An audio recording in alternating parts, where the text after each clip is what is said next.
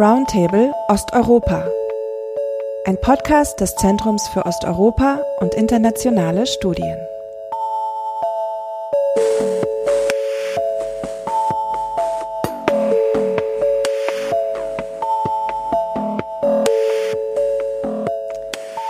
Ja, herzlich willkommen zu einer neuen Folge des Zeus Podcasts Roundtable Osteuropa, die wir erneut unserem Themenjahr 30 Post-Soviet Years widmen.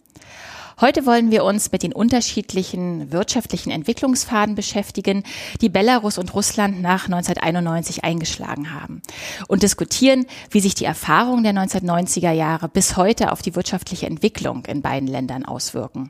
Wir wollen hier insbesondere das Verhältnis zwischen Staat und Wirtschaft in Russland und Belarus in den Blick nehmen und diskutieren, welcher Zusammenhang besteht zwischen der wirtschaftlichen Performance der Länder und der Stabilität ihrer autoritären Regime.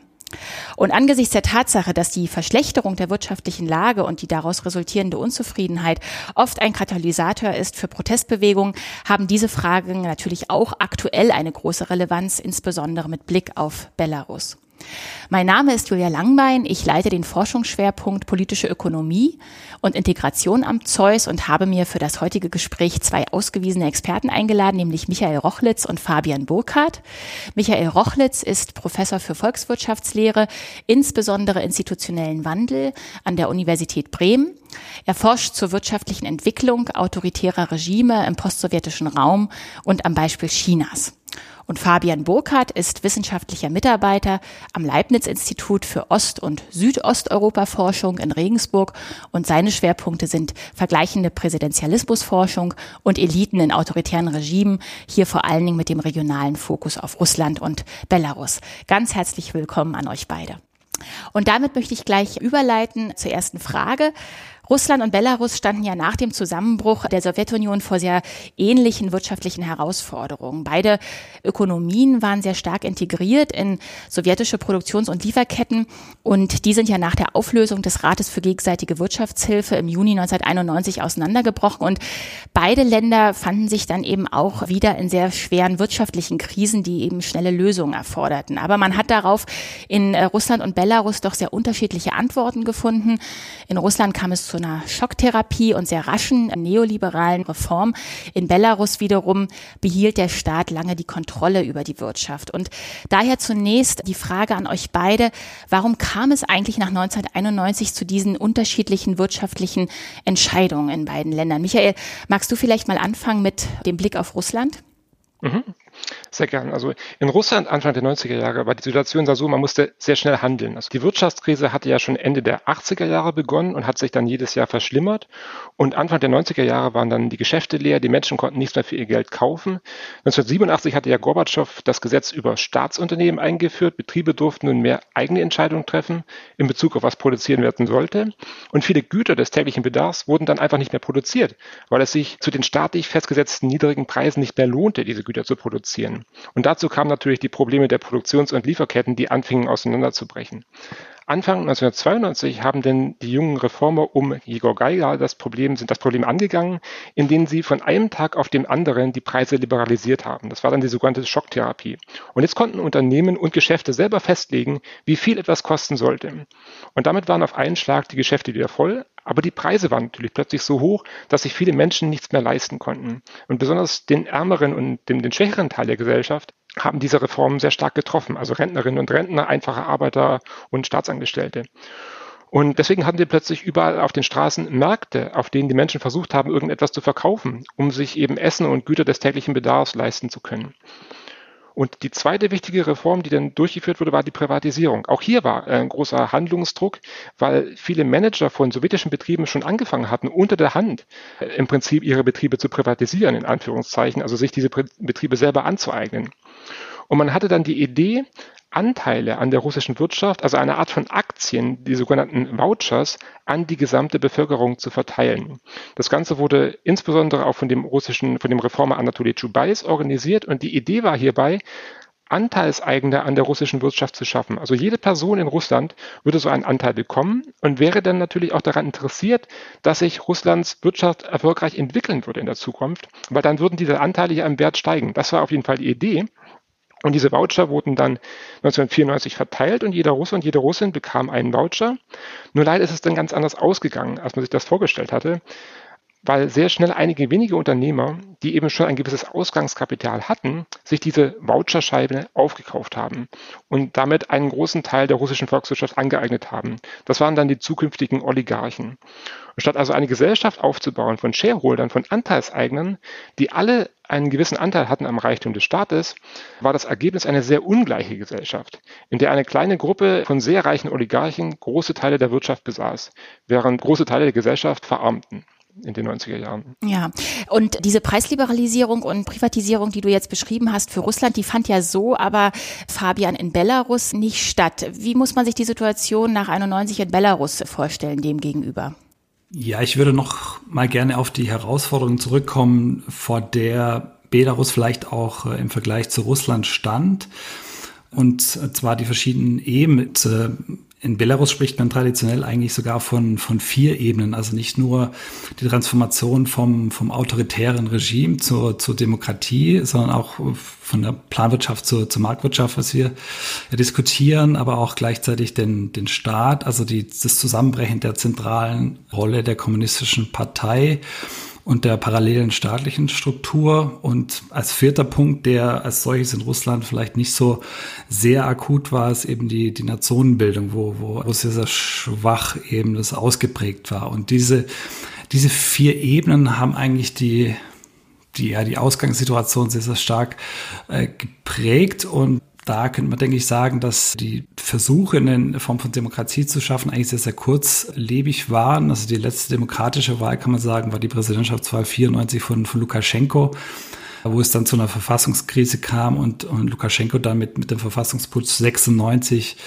eigentlich seine Präsidialherrschaft ausgebaut hat. Und eben auch waren sehr, sehr kurz die Versuche, eben marktwirtschaftliche Mechanismen einzurichten, auch eigentlich im Bereich so 92 bis, bis 94. Und als eben Lukaschenko dann 94 ins Präsidentenamt kam, hat er teilweise noch kurze Initiativen von seinem Premierminister Kebic übernommen, aber dann auch äh, der Unternehmen renationalisiert, teilweise auch enteignet oder Privatunternehmer, die sich dann entwickelt haben, teilweise dann auch ins ins Ausland vertrieben. Also diese Form der, der Privatisierung hat in Belarus nicht stattgefunden und hat sehr, sehr stark dann eben auf die starke Rolle des Staates gesetzt. Das er hat mal von, von Läusen äh, gesprochen, die die privaten Unternehmer seien. Die Nichtdurchführung dieser Privatisierung muss man im Kontext eben sehen von, von dieser Machtergreifung äh, zwischen 94 und 96, die in einem extremen Zeitraffer einfach stattgefunden hat, also viel, viel schneller als, als jetzt die Autoritarisierung in Russland stattgefunden hat. Und dann eben diese, ja, diese schwache Ausbildung der, der Nation hat eben auch dafür dass sehr, sehr schnell wieder die Reorientierung nach Russland stattgefunden hat mit Integrationsbestrebungen, die dann eben durch zu wirtschaftlichen Subsidien und auch äh, präferenziellen Zugang zum russischen Markt geführt haben. Das heißt, ich würde sagen, es ist eine Kombination von Faktoren, die dazu geführt haben, dass es eben nicht zu dieser Privatisierung geführt hat. Das ist einerseits so das sowjetische Erbe, dass vielleicht Belarus teilweise besser gestellt war als, als andere äh, Sowjetrepubliken, hat mit der, eben mit der Modernisierung nach dem Krieg zu tun, mit der Industrialisierung, aber auch mit einem geringen Elitewandel, der, der Anfang der 90er Jahre stattgefunden hat, ein viel, viel längerer Einfluss einfach der, der alten roten Direktoren, eine konservativere Haltung der Bevölkerung, die sehr viel paternalistischer vielleicht auch eingestellt war und eben diese beschriebene sehr, sehr schnelle Machtergreifung von Lukaschenko und dann eben die Bestrebung, sehr, sehr schnell wieder die Anbindung an Russland zu suchen, die eben dann den, den wirtschaftlichen Rückgang abgef abgefedert haben. Nun ist es aber ja auch in Russland dann später dazu gekommen, also in die 90er Jahren lässt sich sicherlich der Prozess sehr stark beschreiben durch diesen Begriff der State Capture, ja, also die, die Kaperung des Staates durch wirtschaftliche Akteure, vor allen Dingen durch die Oligarchen. Und Michael, du bist ja schon am Anfang darauf eingegangen, wie es überhaupt zum Aufstieg dieser Oligarchen kam, nämlich auf Grundlage dieser Voucher-Privatisierung. Aber man sieht ja dann später, dass sich eigentlich äh, ja die Rolle des Staates auch in Russland sehr stark stark verändert hat und auch wieder ja eine stärkere staatliche Intervention in die Wirtschaft ab den 2000er Jahren eingeläutet worden ist. Äh, würdest du da sagen, Michael, dass sich da was angenähert hat, also dass Russland sich dann sozusagen angenähert hat an die Entwicklung in Belarus, äh, so wie Fabian sie gerade beschrieben hat, wo der Staat ja im Grunde genommen seit Anfang der 90er Jahre weiterhin eine wichtige Rolle gespielt hat in der Wirtschaft? Mhm. Ja, genau. Also ich glaube, das ist wirklich eine, eine spannende Frage auch. Oder dieser, dieser Übergang von der sogenannten State Capture in den, in den 90er Jahren zu eher etwas, was man vielleicht als Business Capture beschreiben könnte in den 2000er Jahren. Weil in, in den 90er Jahren hatten wir diese dominante Position der Oligarchen, also einer kleinen Gruppe von sehr reichen Unternehmern. Und hier vor allem, da war Boris Berezowski, aber auch Khodorkovsky oder Gusinski haben eine Rolle gespielt. Die haben ihre wirtschaftliche Macht dazu verwendet, um eben auch politisch Einfluss auf den Staat zu nehmen. Insbesondere nach Jelzins Wiederwahl 1996, die wurde ja auch massiv von den Oligarchen unterstützt. Und sie haben diesen politischen Einfluss dazu verwendet, um uns zum Beispiel eben Gesetze durchzubringen, die ihnen weitere wirtschaftliche Vorteile auch gebracht haben. Und das alles änderte sich dann in den 2000er Jahren, nachdem Putin Präsident wurde. Putin sah die Oligarchen vor allem auch als politische Konkurrenten an und hat sie dann einen nach den anderen relativ schnell ausgeschaltet, nachdem er an die Macht kam. Also Berezowski und Kosinski mussten ins Ausland, ins Exil und Khodorkovsky kam ins Gefängnis. Und die übrigen Oligarchen haben sich das dann angeschaut und haben sich dann sehr schnell angepasst und sie eben nicht mehr in die Politik eingemischt. Und Putins Modell der Machtsicherung beruht im Prinzip bis heute darauf, seinen Unterstützern Zugang zu großen Einkommen zu verschaffen, im Austausch für politische Unterstützung. Und dieses Modell wurde dann eben unter dem Namen Business Capture bekannt. Also Unternehmen wurden umverteilt und oft sogar enteignet und unter die Kontrolle von engen Mitarbeitern Putins gegeben. So hat zum Beispiel Igor Sechin, also ein enger Mitarbeiter von Putin, die Kontrolle bekommen über Khodorkovskis Ölfirma Yukos, nachdem er Khodorkovsky 2003 ins Gefängnis kam auch hier gibt es eine ganz interessante Verbindung zu den 90er Jahren. Äh, der Ökonom Konstantin Zonin hat hier ein echt, äh, also ein sehr gutes Papier geschrieben, in dem er zeigt, dass im Prinzip die Oligarchen in den 90er Jahren selber dafür verantwortlich waren, dass sich in Russland keine sicheren Eigentumsrechte entwickelt haben. Für sie war es damals einfach günstiger, private Sicherheitsdienste zu engagieren, als Steuern an den, an den Staat zu zahlen, damit der Staat eine mit diesen Steuern denn eine funktionierende Polizei und sichere Eigentumsrechte aufbauen konnte. Und in den 2000er Jahren hat sich im Prinzip dann diese Haltung gerecht, indem Putin die unsicheren Eigentumsrechte dazu verwendet hat, politisch unbequeme Konkurrenten und diese Oligarchen dann zu, zu enteignen das, das, das Spannende ist hier im Prinzip, wie diese staatlichen Institutionen, also der Präsident und seine Leute, wie sie sich da an, an, an der Volkswirtschaft bereichern und wie sich das auch bis heute noch auf Russlands wirtschaftliche Entwicklung auswirkt. Weil eben diese Unternehmensenteignungen, die finden nicht nur an der Spitze statt im Staat, sondern äh, äh überall in der russischen Volkswirtschaft. Das sind diese sogenannten Corporate Raiding Attacken oder auf Russisch nennt man die äh, Raiderstva. Und das wirkt sich dann eben negativ aus auf Investitionsraten auch, weil Unternehmer und Unternehmerinnen eben Angst haben müssen bis heute, dass ihre Eigentumsrechte nicht sicher sind und dass, wenn sie in eine Firma investieren, dass ihnen diese Firma irgendwann dann enteignet wird vom starken Staat.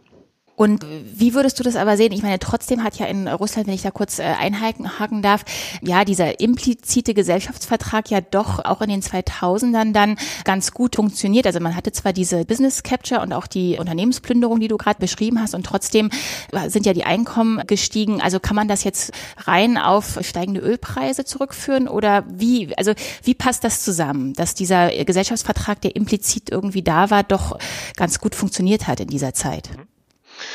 Also ich denke, so wenigstens in den ersten acht Jahren, von 2000 bis 2008, hat es durchaus funktioniert, weil damals hatten wir eben diese massiv steigenden Ölpreise und gleichzeitig, es gab eine Reihe von äh, sinnvollen Reformen, die Putin durchgeführt hat, ganz am Anfang, also in den Jahren 2001, 2000, 2003 zum Beispiel, diese niedrige Einkommensteuer von 13 Prozent.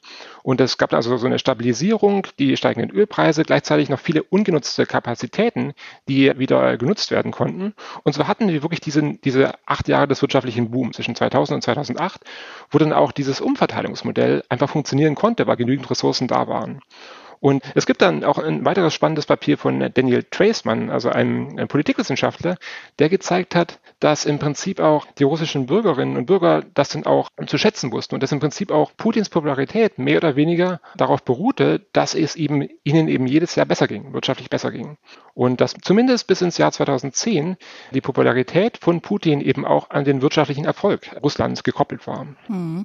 Und Fabian, wenn wir jetzt kurz zu Belarus äh, springen, in derselben Zeit in den 2000 2000ern, dann weiß man ja auch, dass so bis äh, 2007 dieses System, dass der Staat die Wirtschaft doch recht stark kontrolliert hat, ja auch eigentlich ganz gut funktioniert hat. Wenn du da noch mal kurz darlegen könntest, warum eigentlich? Ja, das ist natürlich eine, eine spannende Frage. Und ich denke, da gibt's hier auch, ja, die eine oder andere Denkschule. Und ich würde vielleicht nochmal ganz kurz auf die Größe des, der Rolle des Staates eingehen. Da gibt's ja auch ganz unterschiedliche Schätzungen und Berechnungen. Und ähm, ja, Ende der, der 1990er Jahre geht man eigentlich davon aus, dass etwa 80 Prozent des, des BIP auf den Staat gehen und ungefähr die, die gleiche Größenordnung für die, für die Beschäftigung, möglicherweise sogar das, äh, der Teil des, der, der Privatwirtschaft noch, noch geringer. Und in den nächsten 10 bis 20 Jahren hat sich dann eben die Rolle des Staates verringert auf ungefähr 60 Prozent vom BIP und 60 Prozent der, Be der Beschäftigung. Und die Frage ist tatsächlich, hat das eine, eine Weile ganz gut funktioniert und warum dann äh, nicht mehr? Und ich denke, die, die einen sagen vielleicht, okay, es hat dadurch, dass, dass es eben nicht diese, diese Klasse der, der Oligarchen gab, dass, dass es eben in den, in den 90er Jahren eben die staatliche Kontrolle behalten wurde, hat der Staat eben auch nicht diesen Kontrollverlust, den Regulierungsverlust sozusagen erlitten, den vielleicht die ein oder anderen, vielleicht in Russland auch durch, durch den Föderalismus sicherlich begünstigt, den Russland da erlebt hat. Und wenn man so auf die Wachstumsraten guckt, ist es eigentlich ganz interessant, dass Belarus eigentlich schon 96 sehr, sehr stark anfängt zu wachsen und das eigentlich dann bis äh, Mitte der 2000er Jahre reingeht. Gleichzeitig ist es das ganze Wachstum aber natürlich sehr, sehr stark auch mit dem Wachstum von erstens mit Russland verbunden, also es korreliert sehr, sehr stark und hängt auch von dementsprechend von den Subventionen ab, die Russland dann eben an Belarus bezahlt. Also paradoxerweise, obwohl ja äh, Belarus als solches keine Rohstoffe hat, ist es eine, eine Art von Retierstaat, das eben von den Renten zu einem großen Teil profitiert, die Russland eben bietet für Integrationsbestrebungen, die zumindest Lukaschenko dann immer mehr oder weniger äh, bekundet. Und eigentlich setzt genau, setzen genau dann die Probleme in der, in der Wirtschaft in, in Belarus ein, wenn entweder ja, Russland die Energiesubventionen dann runterfährt, wie zum Beispiel dann 2007, oder wenn sehr, sehr stark die Rohstoffpreise dann einbrechen, wie irgendwie 2014 und 15 später dann. Das heißt, hier besteht eine, eine große Abhängigkeit. Das heißt, äh, grob ge gesagt würde ich vielleicht sagen, dass es einerseits eben mit, der, mit den belarussisch-russischen Beziehungen abhängt, mit der Art der Unterstützung und gleichzeitig auch mit der, mit der nachhaltigen sozusagen ja, Unfähigkeit, diese diese, diese Form von Kommandowirtschaft und zu einem Kapitalismus irgendwie umzubauen, der vielleicht auch durch die Initiative von Privatunternehmern, die dann eben zu, zu Wachstum führen kann. Und eigentlich sprechen Beobachter dann im letzten Jahrzehnt eigentlich schon von, von einem verlorenen Jahrzehnt. Und das hört man ja auch, diese stabile Stagnation, das hört man ja auch von Russland. Das heißt, hier gibt es einen sehr, sehr, sehr großen Zusammenhang und aber gleichzeitig die, die minimale Rolle, die eben Lukaschenko den Privatunternehmen zuge, zugesteht, hängt natürlich auch mit diesem personalistischen, autoritären Regime zusammen, weil natürlich eine Verkleinerung des Staatssektors automatisch bedeuten würde, dass seine Machtbasis innerhalb der Elite sich verkleinern würde, dass sich möglicherweise bei Privatisierung ja ein Einfallstor für russische Geschäftsinteressen bieten könnte. Und dass sie diese Form von Umstrukturierung dann auch natürlich zu Entlassungen und Einkommenseinbußen kurzfristig zumindest führen würde. Das heißt, die Präferenz scheint ja sehr, sehr stark einfach auf der Konservierung des Systems zu beruhen und das, was wir an privatem Unternehmertum gesehen haben in den letzten Jahren, in dem, so im, im IT-Sektor oder auch in Dienstleistungen oder auch in ja, bei Immobilien, das ist eher so eine, so eine graduelle Entwicklung, die eher entgegen dem Staat funktioniert, aber nicht durch Deregulierungsinitiativen, die es teilweise natürlich schon, schon gab oder Privatisierung, die teilweise auch angekündigt wurde, aber natürlich nicht aktiv in der Form gefördert wurden. Obwohl ja gerade die Konservierung des Status quo ja im Grunde genommen auch zu der verschlechterten, sich verschlechterten wirtschaftlichen Lage in Belarus in den letzten Jahren geführt hat und das wiederum, also ich habe nur in den Belarus-Analysen vom Juli 2020 Andrei Wadomatsky vom Belarusian Analytical Workroom in, Warsch, äh, in Warschau so, dass die Lage der Wirtschaft Wirtschaft im Vorfeld der Wahlen im August 2020 in Belarus eine Art Schwarzpulver gewesen ist und das Coronavirus beziehungsweise der Umgang mit dem Coronavirus dann durch Lukaschenka die Zündschnur. Ne? Also einerseits hat die Konservierung, wie du sie beschrieben hast, eben das Regime kurzfristig stabilisiert, aber andererseits ja eben auch zu dieser massiven Unzufriedenheit auch geführt in Belarus. Ja, mit Sicherheit. Also ich denke, dass das hier auch ein Zusammenhang besteht, ein ähnlicher wie den, den Michael jetzt für Russland beschrieben hat, dass eben gerade die Zustimmungsraten von Lukaschenko eben durch wirtschaftliche Performance bestimmt waren. Und ich glaube auch, dass es eben dieser Mechanismus war, dass erstens durch ja, diese schlechte oder sich verschlechternde wirtschaftliche Leistung das dann eben zu zu einem ja, gewissen Einbruch von, von den Zustimmungsraten von Lukaschenka geführt hat. Also aus russischer Perspektive gedacht ist es ja unheimlich, also sich schwer vorzustellen, dass wir eigentlich gar nicht wirklich zuverlässige Umfrageinstitutionen haben. Also das belarussische Levada-Zentrum sozusagen gab es eigentlich nur bis 2015 und seither eigentlich recht schwierig überhaupt zu sagen, wie, wie die Zustimmung eigentlich von Lukaschenko ist. Aber es wird irgendwas von zwischen 20 und 30 Prozent geschätzt. Aber ich glaube, dass es genau dieser Zusammenhang war, dass eben diese sich verschlechternde wirtschaftliche Leistung Leistung sich dann auf die Zustimmungsrate von Lukaschenko ausgewirkt hat, äh, das dann wiederum durch den Fehler, den Lukaschenko gemacht hat, eben Sichanowska als, als Einheitskandidatin zuzulassen, dass das eben dann zur Katalysierung geführt hat und eben zum, zum Einbruch der Stimmen von ihm, die er eben durch die, die Mobilisierung von administrativen Ressourcen dann nicht mehr ausgleichen konnte. Mhm. Wir kommen vielleicht gleich nochmal, wir sind jetzt schon ein bisschen in der Zeit sehr stark in die, in die Gegenwart gesprungen. Wir kommen da gleich noch dazu, was das alles eigentlich für ja die Zukunft auch des Lukaschenka-Regimes bedeutet und was man vielleicht für Schlüsse daraus ziehen kann. Aber ganz kurz noch zu Russland, was mich da nochmal interessieren würde. Wir haben ja jetzt wieder jüngst eher steigende Ölpreise und Russland ist ja auch erstaunlich, also sage ich mal mit einer relativ moderaten Rezession kommt es daher trotz Corona. Wie schätzt du das ein, also für das Verhältnis zwischen Staat und, und Wirtschaft jetzt aktuell? Also was, was bedeutet das eigentlich? Wird Russland weitermachen mit diesem Prinzip auch, wie du es auch selber in einem Artikel genannt hast, der, der zentralisierten Korruption oder werden wir da eine Veränderung erleben? Wie schätzt du das ein? ich denke, das Problem ist, gerade im, in Bezug auf die russische Wirtschaft, dass das System schon seit im Prinzip zehn Jahren nicht mehr richtig funktioniert. Also wer, wenn man sich den Bruttoinlandsprodukt pro Kopf anschaut, dann ist Russland jetzt auf dem gleichen Niveau, wo sie schon mal 2008 waren. Von 2008 bis 2011 ging es nochmal hoch, dann ging es wieder runter, da hatten wir die große Krise von 2014 und seitdem haben wir eine Stagnation und es ist nicht mehr viel passiert. Und im Prinzip hat für die wirtschaftliche Situation die russische Regierung seit 2012, seit Putin zurückkam für seine dritte Amtszeit, keine neuen Ideen gehabt, was man da machen kann, um die Wirtschaft wieder anzukurbeln. Und dieses alte Modell, also die Mobilisierung von ungenutzten Ressourcen an, an Kapazitäten und der hohe Ölpreis, funktioniert einfach nicht mehr. Selbst jetzt, wenn der Ölpreis wieder ein bisschen höher geht, es läuft einfach nicht und es bringt keine Ergebnisse. Und dieses Problem der Stagnation, da hat die russische Regierung jetzt auch keine, scheint keine Antworten zu haben auf die Zukunft. Und das Tragische halt ist, dass es im Prinzip Antworten geben würde, aber die werden eben aus politischen Gründen nicht, nicht, nicht durchgesetzt. Also gerade die große Rolle zum Beispiel der Sicherheitsdienste, die eben alles kontrollieren, alles einschränken, auch in der Wissenschaft. Wissenschaftliche Kooperation wird eingeschränkt. Wenn man jetzt als Wissenschaftler oder Wissenschaftlerin in Russland mit ausländischen Partnern zusammenarbeiten möchte, muss man das erstmal vom Geheimdienst äh, sich genehmigen lassen, äh, vom FSB. Und das, ist, das sind natürlich große Probleme, die auch wissenschaftliche Dynamiken hier einschränken. Und solange es dazu keiner Veränderung kommt, sehe ich auch keinen Ausweg aus dieser Stagnation. Also dann würdet ihr, also ihr beschreibt das ja auch beide in eurer Forschung, dass im Grunde genommen diese Stärkung auch des äh, Sicherheitsapparates oder der Rückgriff auf äh, Pression auch zugenommen hat, gerade auch aufgrund der Tatsache, dass eben diese wirtschaftliche Performance als Pfeiler für eine Regimestabilität nicht mehr so viel, so viel hergibt. Da ja jetzt so die Frage an euch beide, wie ihr das einschätzt, wie nachhaltig ist das aber, ja? Also wie, wie lange kann man das machen, dass man sozusagen die wirtschaftliche äh, Performance vernachlässigt und dann eher auf äh, Repression setzt oder eben ganz stark auch auf die Kooptierung von Eliten. Das äh, läuft ja auch in Belarus gerade nochmal ganz extrem, dass man jetzt nicht nur die höheren Ebenen äh, sich vornimmt in, sage ich mal, eher politisch unsensibleren Institutionen wie Gesundheitsministerium oder, oder so, sondern eben auch jetzt wirklich durchweg in allen politischen Institutionen die Leute prüft, ob sie oder die Beamten prüft, ob sie loyal sind gegenüber dem Regime. Wie, sie, wie schätzt ihr das ein? Wie wichtig wird weiterhin Repression und Elitenkooptierung sein für beide Länder? Aber wie nachhaltig ist das auch?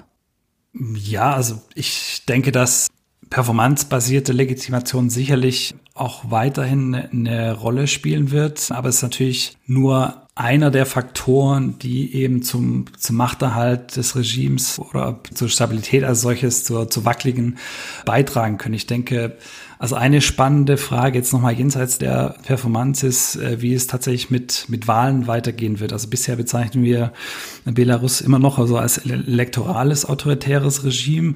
Aber die Frage ist tatsächlich, ob, ob Lukaschenko äh, je wieder eine Wahl durchführen kann, weil es eben so risikoreich ist. Es sind zwar Lokalwahlen angekündigt und er hat auch angekündigt, dass es irgendwann mal, also nächstes Jahr ein Verfassungsreferendum äh, geben wird, aber es ist eben ein Kristallis Kristallisationspunkt, an dem sich eben Proteste erneut erfachen könnten. Und, und so der zweite Punkt, äh, ob, äh, ja, denke ich, so eine Performance-Legitimität eine, eine Rolle spielt, auch äh, längerfristig ist, denke ich, nochmal so die, die grundsätzliche Frage, was eigentlich zur Stabilität als solches beiträgt. Und ich meine, in Bezug auf Belarus haben wir sehr, sehr viel, auch die Beobachterinnen und Beobachter über die Protestbewegung äh, gesprochen. Aber ich denke, was natürlich viel zentraler ist, wenn wir von Bedrohung für autoritäre Regime sprechen, ist nämlich die der Zusammenhalt in der, in der Elite. Und Lukaschenko hat es eigentlich bisher sehr, sehr gut geschafft, in den letzten ja, 20 Jahren eben so Protestmobilisierungen einzuhegen.